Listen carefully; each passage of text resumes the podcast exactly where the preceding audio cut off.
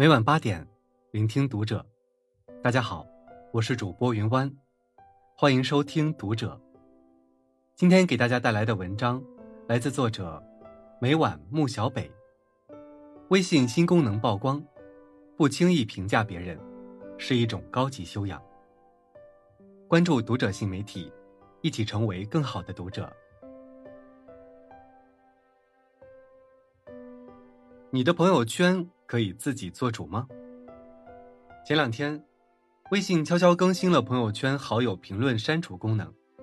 消息一出，立马在微博炸开了锅，第一时间就冲上了热搜榜首。一位消失于朋友圈许久的朋友发来消息：“删朋友圈评论，这个功能早就该有了。”朋友曾经是一个热衷于在朋友圈记录生活点滴的人。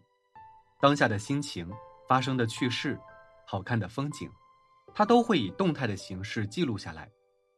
用朋友的话说，这叫赋予生活以仪式感。但不知道从什么时候开始，他的动态下面经常会出现一些不和谐的声音。去个北戴河而已，有什么值得炫耀的？吃个牛排还发动态，没见过世面。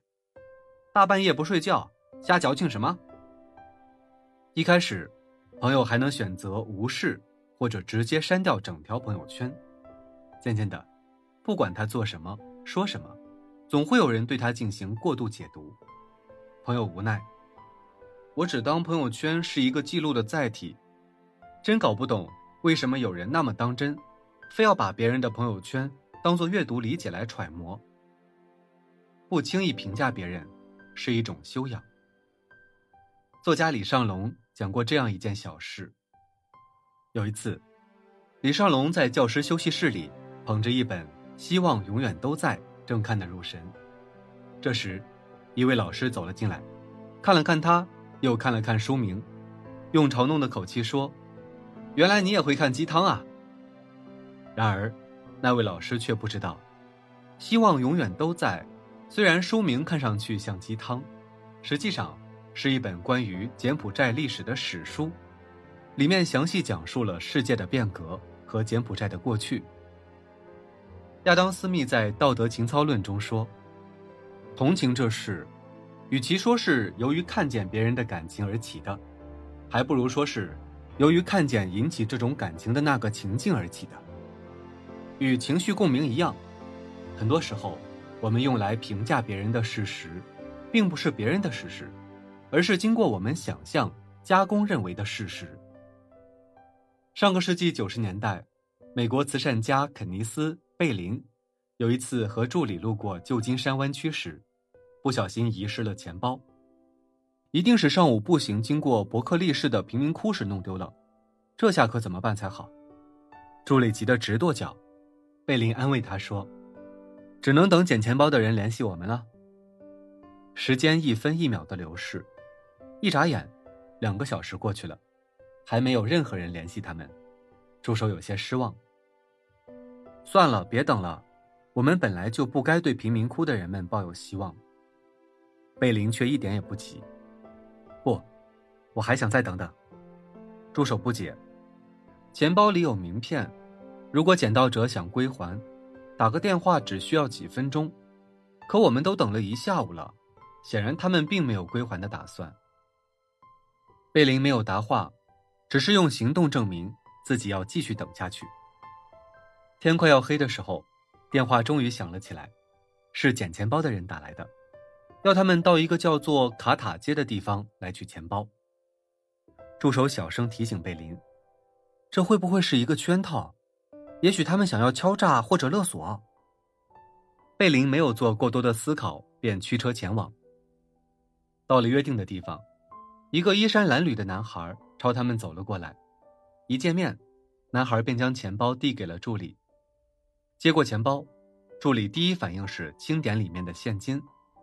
正当助理惊讶于里面的钱居然一分都不少的时候，男孩开口问道：“你们可以给我一点钱吗？”刚还为自己妄自揣测而羞愧的助理立马大笑起来，得意的跟贝林说：“我就说嘛。”他一定是另有所图。贝林打断了助手的话，笑着问男孩想要多少钱。只要一美元就够了。男孩不好意思地说：“我走了好久才找到有公共电话的地方，可是我身上没钱，现在我需要支付刚才打电话的一美元。”了不起的盖茨比的开篇有这样一段话：每逢你想要批评任何人的时候，你就记住，这个世界上所有的人，并不是个个都有过你拥有的那些优越条件。深以为然。很多时候。人与人之间，就像隔了一块透明的玻璃，在没有充分了解事实全部真相之前，请先别急着妄下断言。不轻易评价别人，是一种深到骨子里的修养。因为那些你以为的真相，其实只是你看到的表象。不活在别人的评价里，是一种修养。看过一个故事，有位画家请人指出自己新作的缺点。结果被贬低的一无是处，画家很是郁闷。于是第二天，他又重新请了一些人，只不过这次换了一种表述，请大家来帮忙指出这幅画作的优点。很快，这幅昨天还被贬低到尘埃里的画就被夸上了天。事有万象，人有千面，每个人追求不同，理解不同，得出的结论。自然也就不尽相同。想起我刚开始写作那会儿，时常因为自己的文章被读者认可而沾沾自喜。一次闲聊时，谈起未来规划，我说自己想要继续在写作这条路上发展下去，看看自己的潜力究竟有多大。一位关系特别好的朋友想了想，跟我说：“我不是打击你，说实话，我觉得你这样不太实际。要知道，有创作欲望。”不代表有创作才华，很多人某个阶段能写出好东西，但这可能只是昙花一现的灵感而已。另一位好友听后也表示认同，说者无意，听者有心。从那以后的很长一段时间，我都在深深的自我怀疑中度过。也许，之前那些能够顺利发表的文章，那些能够被大众认可的文字，只是某个阶段。我昙花一现的灵感罢了，而不是自己真的具有这方面的天赋。这样的想法一旦产生，便开始疯狂的生根发芽。我也从之前的创作小高峰，一下子跌落到了谷底，再也写不出能让自己满意的文字。而这一切的一切，好像都在印证着那个想法。承认吧，你那只是创作欲望。如果你真的有才华的话。又怎么会写不出好的作品？就这样，我陷入了恶性循环，觉得越是自己写不好，就越不敢写，越不敢写，就越是写不好。直到后来，一位读者找到我，问我为什么不接着写了，还等着我的更新呢？为了不让读者失望，我这才又逼着自己每天都要写作。渐渐的，我又找回了曾经那个自信的自己，阅读量。也从最初的几千，水涨船高到后来的几十万。由最初的狂妄自信，到跌入谷底的一蹶不振，再到后来在不断的摸索和尝试中，找到自己的方向，那真的是一个漫长而又痛苦的过程。也正是在这个过程中，我才发现，人生是自己的，活在别人评价里的人生，真的很差劲。这世上，别人再怎么重要。也只不过是你人生中的旁观者而已，只有自己，才是你人生的主人。与其被外界的评价带着跑，不如坚定的做自己。正如杨绛先生所说：“世界是自己的，与他人无关。”其实，无论是朋友圈还是现实生活，随便评价别人，都是一种不自量力；而太在意别人的评价，则是一种自我否定。人生是一场旅行，而其中最美妙的风景，不过是自己内心的淡定与从容。